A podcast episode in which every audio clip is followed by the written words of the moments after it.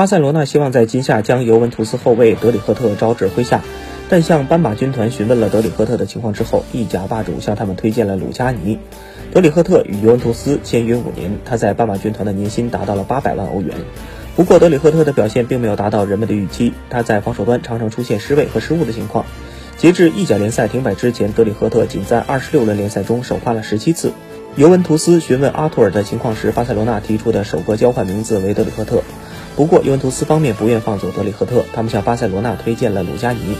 加泰罗尼亚豪门也在认真考虑交换鲁加尼的可能性。此外，尤文图斯还有意托蒂博。